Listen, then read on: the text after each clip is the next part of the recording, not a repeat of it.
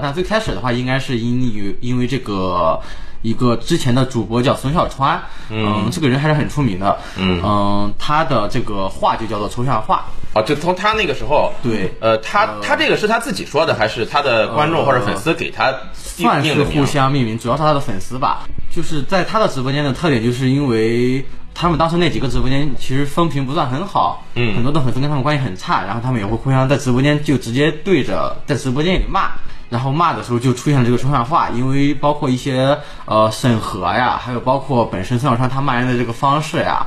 都有着一些很大的特点，可能就会用很多的表情啊，或者是谐音啊，或者是那种转折的，就是嗯拐了一个弯儿的骂人的方式来骂，可能这就是抽象本身的第一层的含义，就是不是那种具体的骂，就是那种很抽象程度的骂人。